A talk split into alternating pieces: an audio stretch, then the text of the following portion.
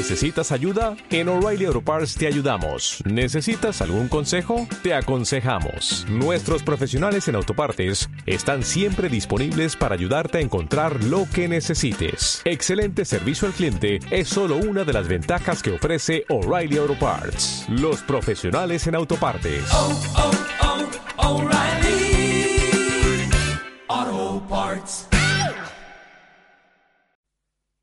Buenos días tecnologistas. Hoy es martes 17 de febrero y antes de entrar con el tema de hoy quería eh, comentar los problemas que un par de personas me, informasteis ayer por Twitter acerca de cómo se escuchaba el podcast.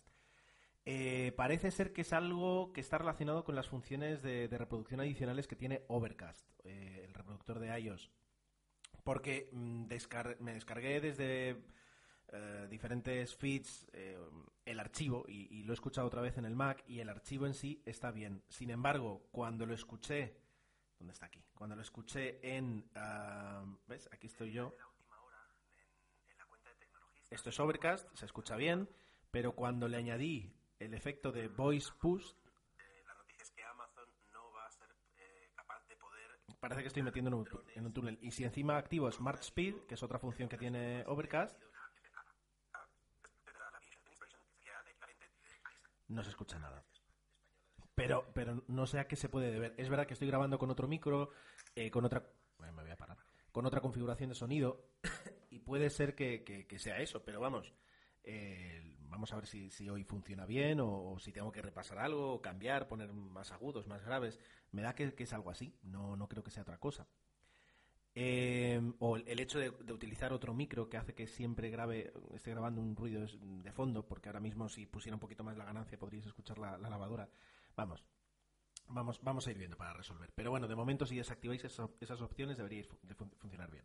Bueno, lo que quería comentar hoy, una, única noticia y a partir de ese momento una reflexión. La noticia la, tuiteé ayer, eh, perdón, hoy por la mañana, eh, y es eh, que Microsoft está ofreciendo 100 gigas adicionales en OneDrive sin ninguna condición. Es decir, entras en una URL, lo solicitas, te lo dan y punto. Y pasas a tener, pues eh, si te dan 30 normalmente, pues pasas a tener 130. Durante, ese es el tema, si no voy mal, es un año. Un año, dos años. Ahora lo estoy, lo estoy comprobando. Creo que es un año. Lo cual significa que dentro de X tiempo, si tú te has acostumbrado a utilizar OneDrive, has subido fotos, vídeos, lo que quieras, de repente te pueden decir, oye, mm, hay que empezar a pagar. Y ese es el gancho. Eh, oye, genial, no, hay ningún problema con ese, con ese tipo de promoción. Eh, de hecho, Dropbox, de hecho, otras, otras empresas también lo han, lo han ofrecido. En la cuestión, el precio de esos 100 gigas ahora mismo serían, pasada la promoción, serían... Uh, 4 euros al mes. Puede estar bien, puede estar mal, es decir, yo creo que es un precio más o menos bueno. Es decir, también teniendo en cuenta que con Dropbox eh, por 100 euros al año tienes un tera. Y que eh, Microsoft también te ofrece por 7 euros al mes o 10 euros al mes un terabyte. Entonces, eh, va por ahí un poquito el salto, ¿no? Es decir, te damos 130, te acostumbras y cuando ya lo tienes todo en la nube te decimos que por 7 euros al mes o por 4 si quieres lo mismo, pero por 7 tienes un tera eh, ya te hemos hecho, te hemos convencido, te hemos evangelizado totalmente a que utilices la nube. Eh, interesante, es, un cambio de maniobra interesante. Ahora justo estaba recordando, yo creo que Gmail salió en 2005, por ahí, puede ser, creo que sí, y que anteriormente a eso, las cuentas de Hotmail, que, son las cuentas ahora de Outlook, pero bueno, las cuentas de Hotmail que ofrecía Microsoft en, en aquella época, te daban 2 megas gratis y a partir de los 2 megas tenías que pagar.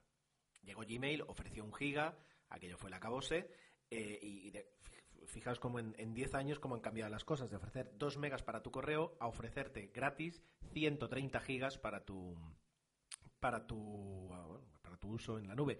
Y no, no porque hayan cambiado el precio del almacenamiento, que, es verdad que, que se ha cambiado muchísimo hacia abajo, es decir, ha, bajado muchísimo el precio del almacenamiento, sino por la competencia y porque ahora mismo el modelo es otro. simplemente era un comentario. Eh, y todo esto me ha, llevado a pensar, ¿quién, ¿quién va a hacer eso? ¿Quién, ¿Quién va a utilizar ahora 20 gigas de nube y cuando llegue el momento va a decir, oye, pues voy a pagar? Pues eh, aparentemente yo creo que más gente de la que puedo pensar.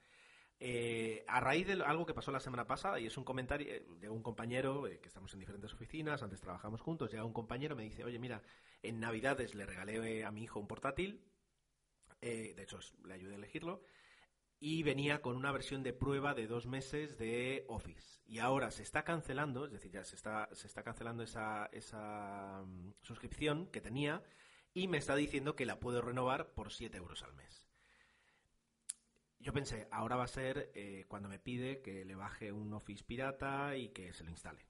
Lo tenía casi clarísimo. Y me dijo, eh, oye, ¿qué posibilidades hay? ¿Cómo lo podría hacer? ¿Te parece buena opción? Porque también si pago 10 tengo el de familia. Y me di cuenta que con este, este, esta, este servicio de suscripciones, esta política que tenemos ahora, eh, hace que la gente eh, se lo piense mucho más. Es decir, si estoy pagando 10 euros por Spotify y estoy pagando 4 euros por, yo en mi caso, por Spreaker, pues ¿por qué no pago otros 4 y ya tengo solucionada la nube? ¿Y por qué no pago otros?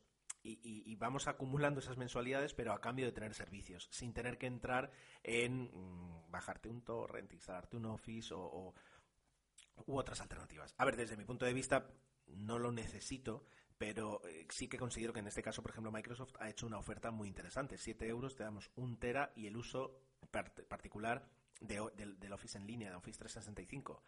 a partir de ahí, bueno, pues eh, diferentes ofertas, pero ya digo, tal y como se está configurando ahora, está haciendo que la gente valore mucho mejor eh, lo que cuesta un servicio utilizar Office pues para un escolar, pues a lo mejor te cuesta, 5 euros al mes. Y eso, eso es algo, una cuota que la gente puede entender. Si pago 100 euros de luz, pues eh, tener este servicio Spotify me cuesta 10 euros al mes. Por el sistema de licencias de cómprate este fantástico Office 97 por, yo qué sé, el equivalente, ¿no? Eran 90.000 pesetas, 70.000 pesetas. Quiero decir, ese, ese modelo de desembolsar una cantidad enorme sin saber luego qué partido le ibas a dar a, la aplicación, al software que te comprabas, eh, costaba mucho más y fomentaban buscar pues métodos alternativos. Y este, sin embargo, está haciendo que, la gente, digamos, menos tecnologista, pero que sí utiliza tecnología porque, porque está en todos los hogares, se piense, se lo piense y diga, bueno, pues esto es algo más que sumar al presupuesto mensual porque es algo que utilizamos en casa. Me ha parecido interesante, ya digo, juntar eh, la la promoción de 100 gigas adicionales junto con eh, ese cambio de mentalidad que creo que poco a poco puede tener eh, la sociedad y eso beneficia pues, pues a muchas personas, eh, sobre todo a los desarrolladores y a la gente que piense que aquí puede haber un negocio. Y nada más, como veis, tecnologista sencillito. Vamos a ver si se escucha mejor y mañana nos volvemos a encontrar. Un saludo.